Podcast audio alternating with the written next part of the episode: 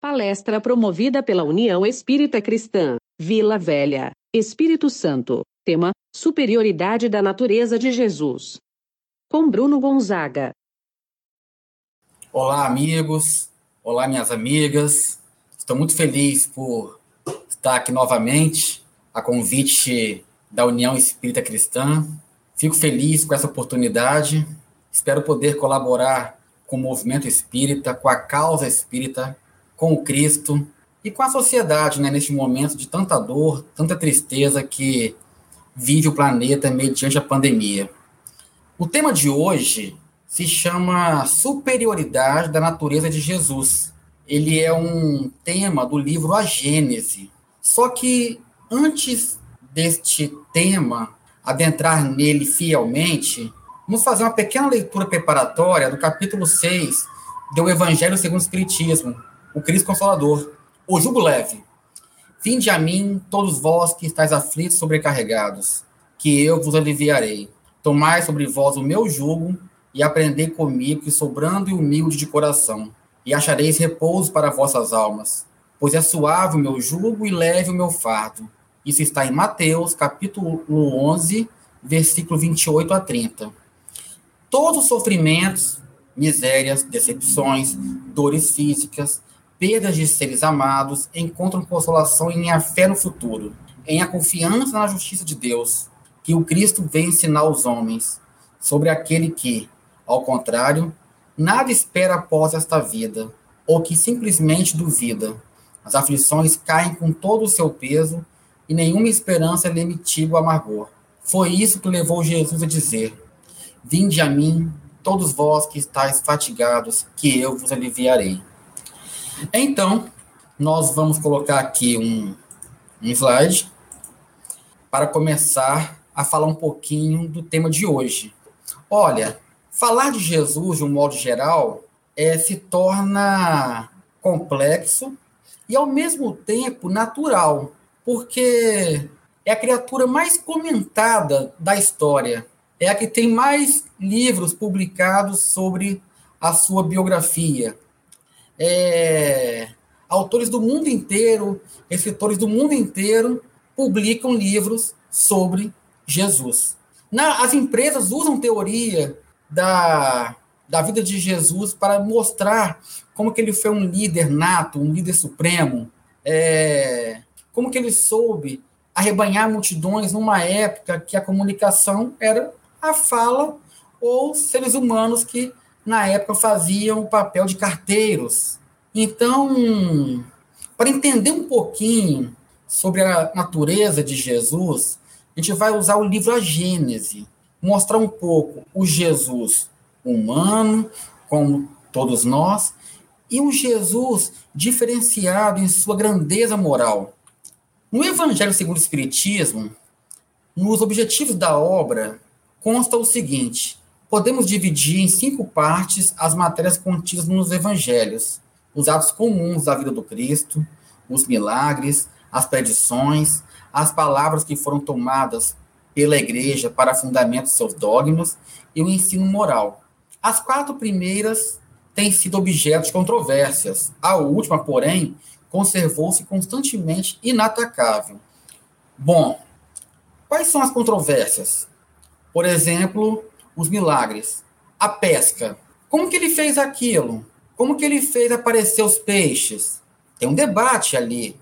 Transformou a água em vinho. Outro debate. As palavras que serviram para os dogmas da igreja. Tem um debate. O ensino moral, não. Até hoje, em nenhuma passagem da vida de Jesus fala: olha, Jesus, naquela parte, ele foi incoerente, ele foi indevido. Isso não existiu. E até hoje não existe. Então, de início, o que a gente quer falar aqui? Por mais que nós vamos fazer uma abordagem na Gênese, falando da parte da parte é, diferenciada de Jesus em seu perispírito, em suas atitudes, vamos sempre lembrar que a grandeza está na sua conduta, no seu exemplo, no seu ensino moral. E para começar, consta o seguinte em A Gênese: Como homem tinha a organização dos seres carnais. Porém, como espírito puro, desprendido da matéria, havia de viver mais da vida espiritual do que da vida corporal, de cujas fraquezas não era passível. Bom, então Jesus não teve nenhum privilégio. Ah, o corpo dele era isso, era não. Jesus tinha um corpo natural como qualquer ser humano, pele, cérebro, olhos, pés, fígado. Corporalmente, Jesus foi um ser humano tão comum como cada um de nós, tá? Então não teve nenhum privilégio quanto à sua essência corporal. É isso que primeiro a gente tem que entender. Partindo para o livro Vivendo com Jesus, do espírito Amélia Rodrigues, na psicografia de Divaldo Franco, um livro do ano 2012, se eu não estou enganado, um livro que eu recomendo muito. É um livro que a Amélia Rodrigues, com a sua grandiosidade poética, ela narra episódios de Jesus com os apóstolos e episódios da sua vida comum, dando um caráter poético e ao mesmo tempo profundo no seu intelecto, no seu entendimento. Tem um capítulo chamado Mãos Mirradas, onde um homem que tinha sua mão paralisada, a sua mão é, com muita. Era uma mão muito seca, e ele chega para Jesus e fala o seguinte: Olha, eu gostaria de ser curado. Então Jesus fala o seguinte: estende a tua mão. Esse homem foi e estendeu. E Jesus curou este homem. Aí começam os debates. Como que ele fez isso? Como que a mão direita ou esquerda ficou tão boa quanto a outra?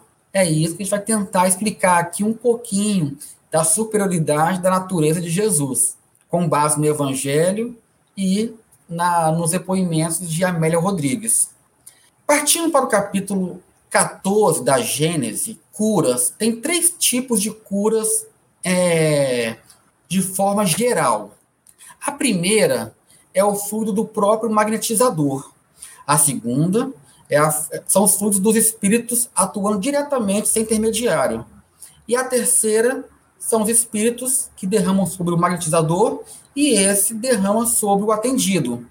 Vamos tentar aqui dar exemplos práticos para tentar sistematizar isso aí, para ver como que Jesus pôde curar este homem que tinha as, as mãos mirradas.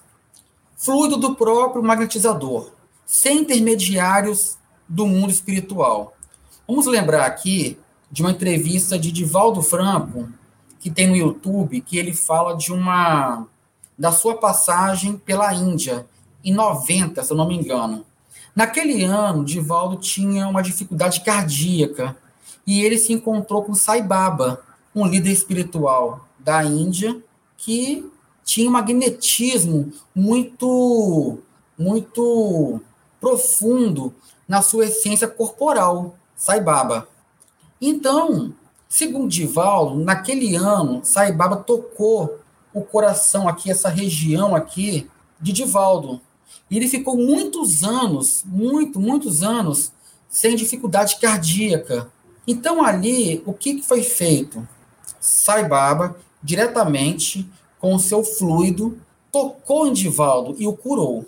Mas, Bruno, não pode ter tido uma interferência espiritual que ajudou Sai Baba e que chegou em Divaldo? Pode. Mas o primeiro tipo de cura é o magnetizador. Eu quero te curar. E esse ser humano toca um outro ser humano e pode acontecer a cura. O segundo, fluido dos espíritos sem intermediários. Um prático exemplo aqui. No livro, se eu não me engano, acho que é Missionários da Luz. A Justina, Justina chega até André Luiz e Alexandre no plano espiritual e pede apoio para o filho dela, Antônio, que se encontrava enfermo numa, numa cama. E se nada fosse feito, ele iria, iria desencarnar. Então, André Luiz e Alexandre, dois espíritos que conhecem a medicina do corpo humano, vieram até o orbe terrestre, adentraram na casa de Antônio, convidaram um irmão que estava dormindo, esse irmão que estava encarnado, dormindo, se desdobrou, foi até a casa de Antônio e juntou os fluidos de André Luiz, de Alexandre e desse companheiro desencarnado. Esse, esse companheiro encarnado, mas que estava em sono físico. E com esses fluidos, esses três espíritos, derramados sobre Antônio, Antônio não teve uma trombose cerebral naquela noite.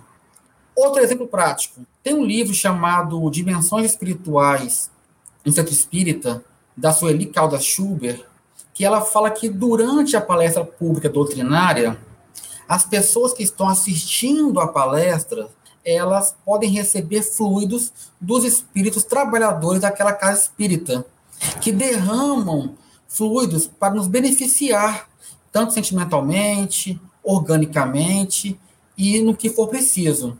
E o terceiro tipo de cura são o que nós acreditamos, tá? Pela experiência da casa espírita, tá? Na sala do passe. Os benfeitores espirituais derramam fluidos sobre os irmãos que vão aplicar o passe, e esses irmãos derramam os fluidos para aqueles encarnados que estão ali necessitando ou precisando do passe. Porém, para entender qual foi a de Jesus, a gente volta para mãos mirradas do livro Vivendo com Jesus. Olha o que a Amélia Rodrigues fala. Nesse episódio, a paranormalidade do mestre é novamente evidente. Ele tem o poder de restaurar os tecidos, influenciando o campo modelador da forma física, trabalhando nas células com a sua mente extraordinária. Voltando para Gênese, agiria como médium nas curas que operava? Poder ser considerado poderoso médium curador? Não, porquanto o médium é um intermediário um instrumento de que se servem os espíritos encarnados, e o Cristo não precisava de assistência, pois que era ele quem assistia aos outros. Então, como que Jesus curou esse companheiro das mãos mirradas, baseando pela Gênese? Jesus curou ser o maior magnetizador que já passou pela Terra. É o tópico 1. Ele curava por si só. Não era pelo item 3, que acontece nas casas espíritas. Passa para o magnetizador, ou o irmão ou a irmã companheira que está aplicando o passe, e que transfere para quem está necessitando ou tomando o passe naquele momento. Jesus é o item 1, é o que nós entendemos na Gênese. Mas Bruno, é, Saibaba fez coisas que Jesus fez, então, Saibaba e um monte de pessoas, tá? A humanidade no dia a dia está repleta de pessoas que têm magnetismo, em maior grau ou em menor grau. Você conversa com um companheiro, uma companheira, ele te dá um abraço, você está com dor de cabeça e ela passou. Você estava triste, com alguma, alguma angústia, e a presença daquela pessoa te conforta tanto, uma, uma, um conselho amigo, que você ficou melhor. Muitas vezes essa pessoa ela é dotada de magnetismo e ela não sabe que tem. Não sabe. Vamos continuar aqui. Agia por si mesmo, em virtude do seu poder pessoal. Aí eu grifei, olha só, como podem fazer em certos casos os encarnados, na medida de suas forças. Saibaba fez isso com Divaldo. E alguns encarnados têm essa característica. Tocam em nós e aquela dificuldade orgânica pode ser sanada ou aliviada. Que espírito ou demais ousaria influenciar-lhe seus próprios pensamentos, encarregá-lo de os transmitir? Se algum influxo estranho recebia, esse só de Deus ele poderia vir. Segundo definição dada por um espírito, ele era médium de Deus. Então, para fechar essa parte, Saibaba e milhões de pessoas no planeta têm característica de magnetismo de curar por si só. Todavia, não podemos afirmar que em alguns momentos podem ter, pode ter uma aproximação espiritual que ajuda o magnetizador naquele momento. Mas pode ser que não. Pode ser que seja ele ou ela por eles mesmos. Vou curar você e vai ficar bom. Acontece, olha.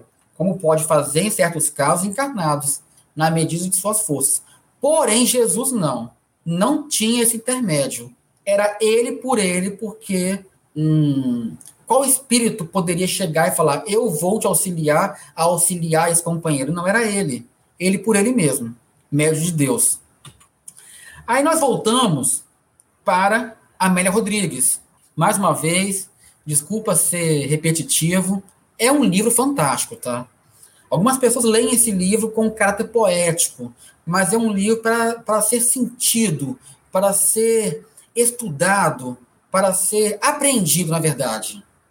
Tem um capítulo chamado A Corte de Jesus, onde um irmão, no livro leproso, hoje ranceniano, devido aos padrões da língua portuguesa, é, ficou num canto isolado, ficou bem isolado. E Jesus viu esse homem enquanto ele pregava. E fala o que, Jesus? Vem cá, vem para o meio. Amélia Rodrigues fala que antes de curar o homem, Jesus trouxe ele para o meio social, colocou ele em um círculo. Hoje as empresas falam do atendimento ao cliente, acolhimento, como, como você deixar a pessoa especial. Jesus já fazia isso há dois mil anos atrás. A Amélia Rodrigues fala que trazer a pessoa ao nosso círculo é dignificar o ser. Chega alguém na casa espírita, a pessoa fica num cantinho assim, vendo a palestra, ou no ESD, estudando, pensa num cantinho isolada. Não, vem cá, meu irmão, vem cá, minha irmã. Junte-se a nós aqui. É fazer a pessoa se sentir especial. Ah, Bruno, mas é um companheiro que está com, com uma dificuldade, uma doença infecto-contagiosa, vai trazer ao meio. Não, não estou falando disso. Estou falando que Jesus sabia, antes de oferecer a ajuda, seja material ou ajuda emocional, ele primeiro fazia a pessoa se sentir especial. Senhor, se quiseres, podes tornar-me limpo. Aí Jesus fala: Quero ser limpo. Enquanto ele estendeu a mão e o tocou, no mesmo instante ficou limpo da sua lepra.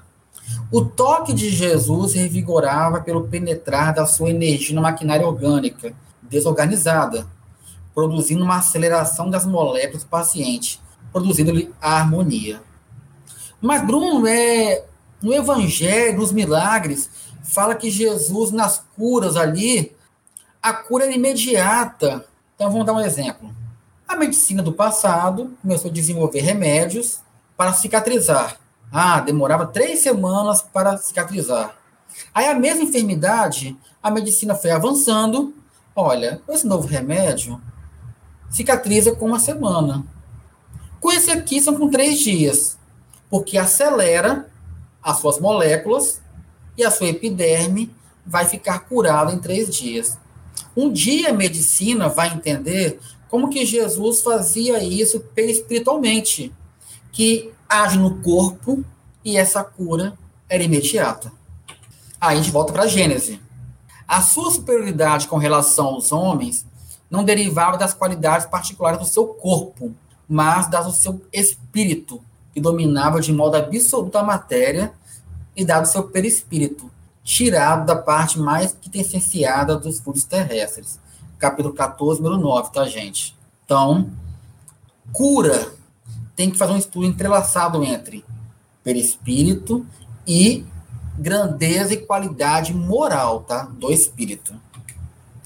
Um pouquinho sobre dupla vista, perispírito, só um pouquinho para tentar entender como que Jesus percebia e curava as pessoas com a sua natureza. O perispírito é o órgão sensitivo do espírito, por meio do qual este percebe coisas espirituais que escapam aos sentidos corpóreos, pelos órgãos do corpo, a visão, a audição e as diversas sensações localizadas e limitadas à percepção das coisas materiais. Pelo sentido espiritual psíquico, elas se generalizam. O espírito vê, ouve e sente, por todo o seu ser, tudo que se encontra na esfera de radiação do seu fluido perispirítico. Então, a percepção de Jesus quanto às curas que ele falava, que quanto às curas que ele operava, tinha uma base ali de percepção, percepção da história reencarnatória daquele homem, daquela mulher, percepção das, das companhias espirituais que estavam com aquela pessoa. Não dá para falar aqui toda a obra do Vivendo com Jesus de Amélia Rodrigues, mas dá para falar que antes de cada cura, Amélia Rodrigues fala que, Jesus percebia toda o, todo o campo espiritual e reencarnatório daquela pessoa, para saber se aquela pessoa estava apta a receber a cura naquele momento. Percebia tanto a história reencarnatória quanto as companhias espirituais daquela pessoa e as verdadeiras qualidades e intenções morais que aquelas pe pessoas tinham ao pedir a cura. Por exemplo, as pessoas falam assim, Bruno, Pedro, André, Tiago Jesus, Tiago, João e Mateus ouviram Jesus falar assim: segue-me e vos fareis pescadores de homens. E eles saíram seguindo Jesus sem, sem repudiar, sem, é, sem pensar duas vezes. Como que você segue alguém assim sem conhecê-lo? É uma boa pergunta. É um bom questionamento. Quando Jesus chama a si Pedro, André, Tiago, João e Mateus, é que eles conheciam as disposições íntimas e sabia que eles o acompanhariam e que eram capazes de desempenhar a missão que tensionava confiar-lhes.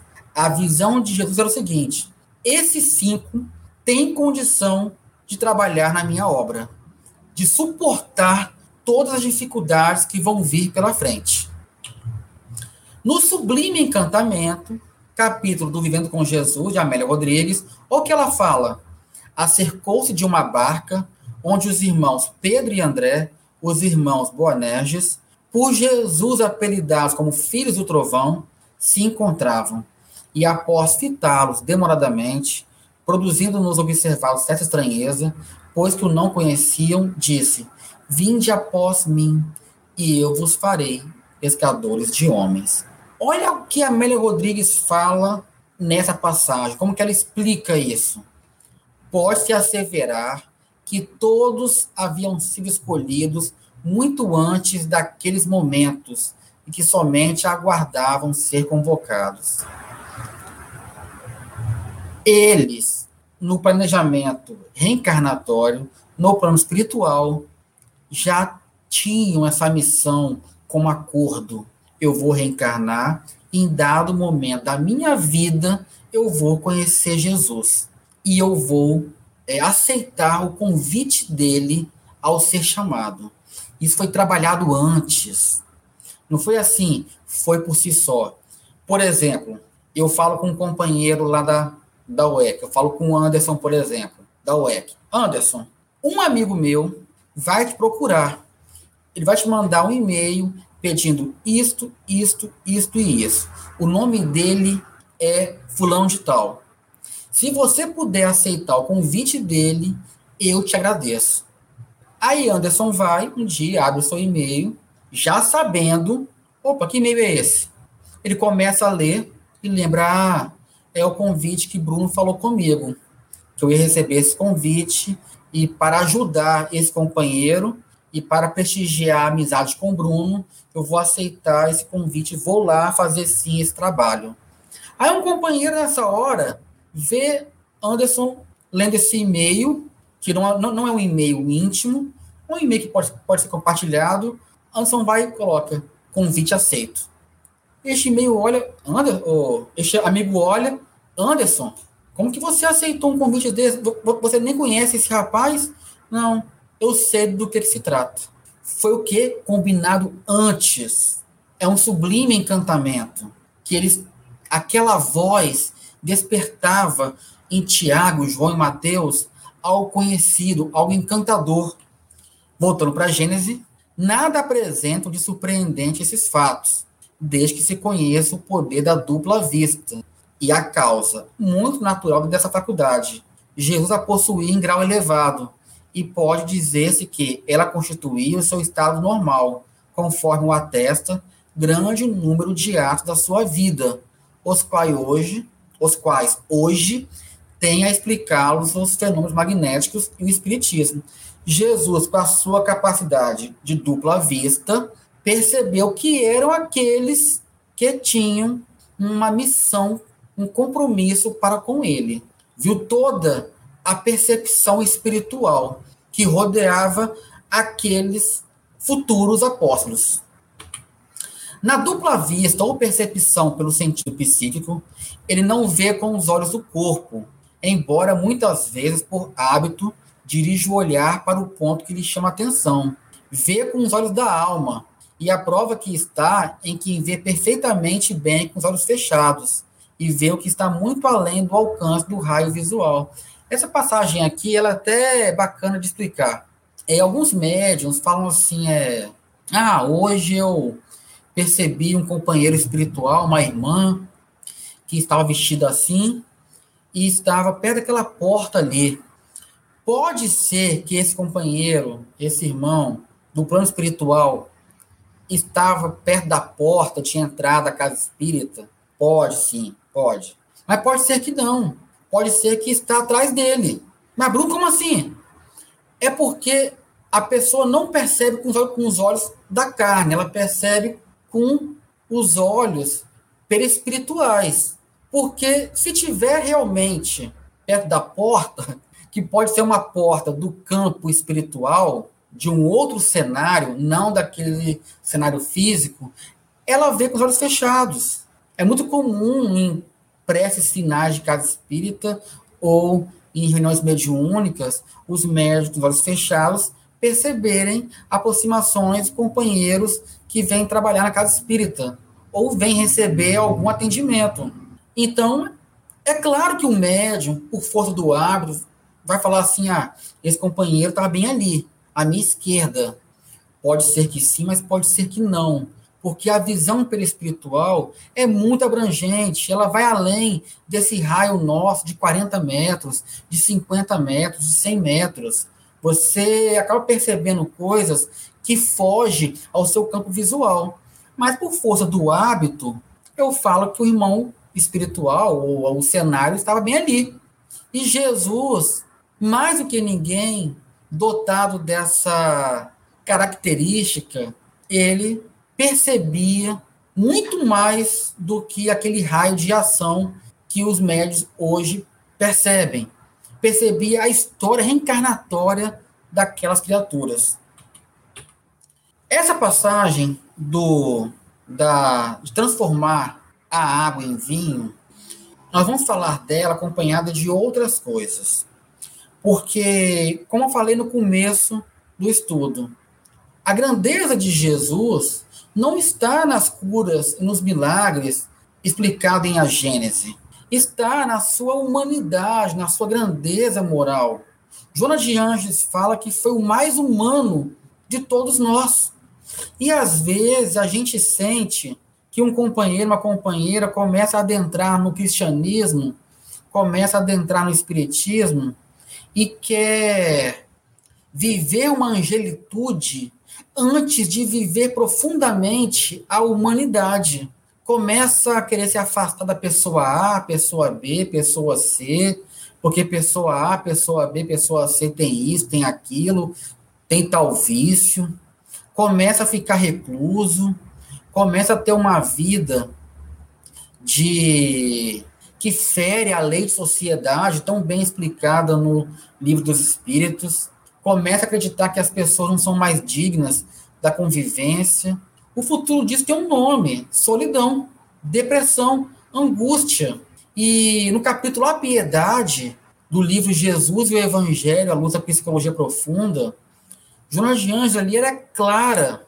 A piedade que Jesus tinha por nós fez com que ele participasse conosco da nossa vida para dar o exemplo e vivenciar a humanidade mais do que ninguém.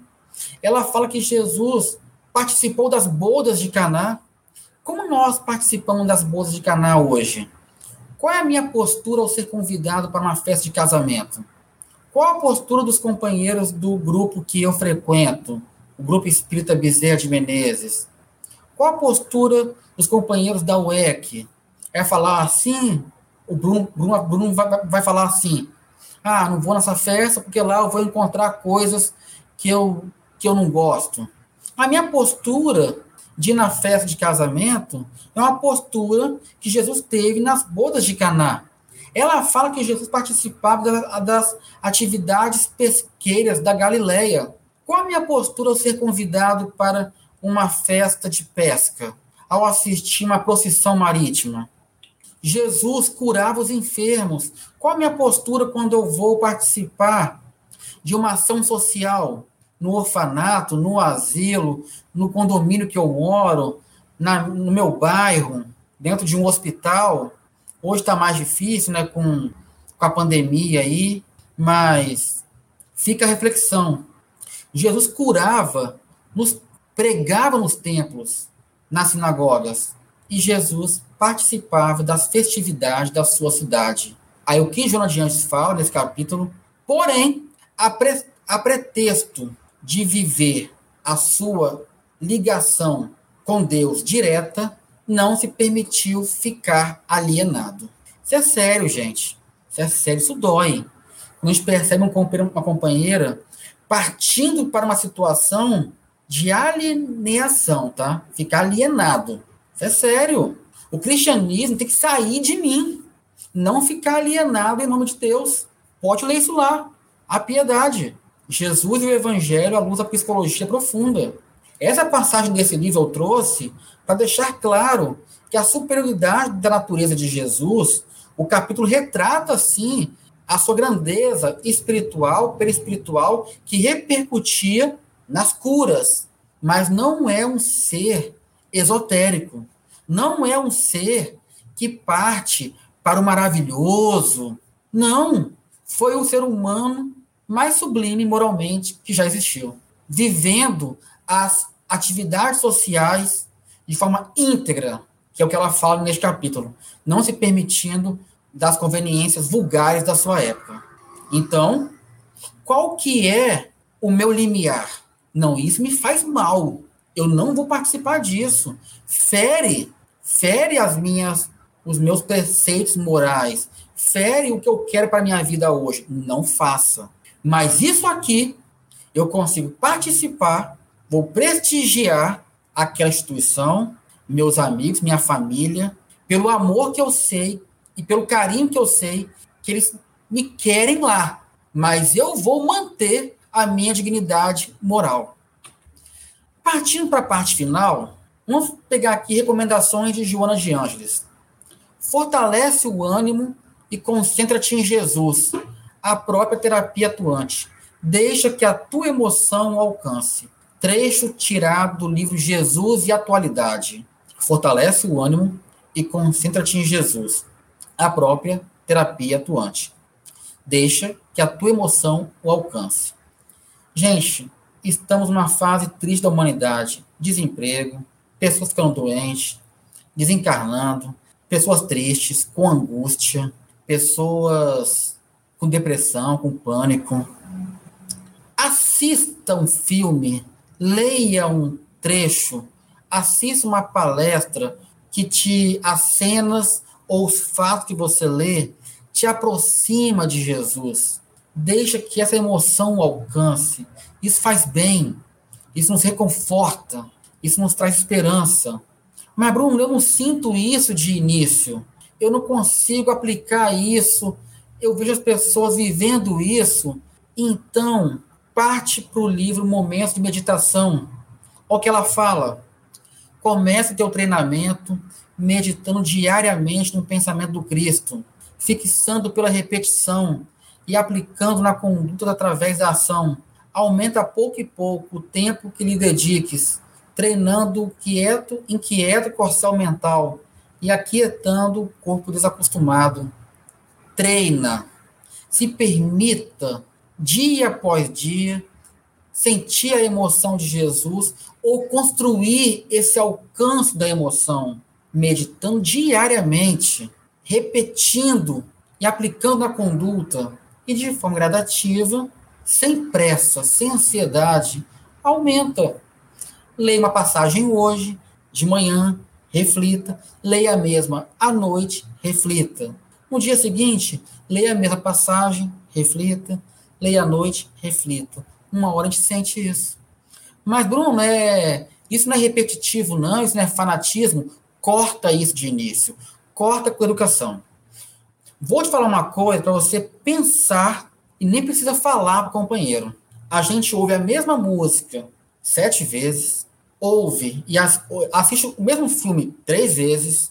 Tem pessoas que colocam a mesma música para rodar 25 vezes, ou semanalmente liga uma faixa, um trabalho musical que tenha 12 músicas, que ele já ouviu 50 vezes, mas ninguém fala isso porque é fanatismo. Agora, quando eu quero ouvir ou ler ou assistir uma passagem de Jesus três vezes, aí é fanatismo. Corta isso. Corta que eu falo não é para agredir o companheiro. Corta na sua mente. Quando você pensar assim, é mesmo, né? Estou lendo muito sobre Jesus. Não permita que esse pensamento adentre o seu ser. Permita a fala da Joana de Ângeles. Comece o treinamento meditando diariamente no pensamento do Cristo, fixando pela repetição. Ou seja, trabalha esse trecho que você leu da vida de Jesus, repita esse texto algumas vezes. Sem fanatismo, que eu falo, é não se permitir ficar alienado. Agora vou almoçar, vou trabalhar, vou estudar, vou brincar com, minha, com meus filhos, vou ver a minha esposa, vou telefonar, mas com um tempinho eu vou ler aquela passagem que eu gostei, que mexe com a minha emoção. E para exemplificar isto, a parte que mexe comigo é o Cristo Consolador, que foi a leitura preparatória. Aí eu tirei aqui um outro trecho, tá? Dois trechos separados, não são trechos subsequentes, mas são trechos que eu gosto deste capítulo.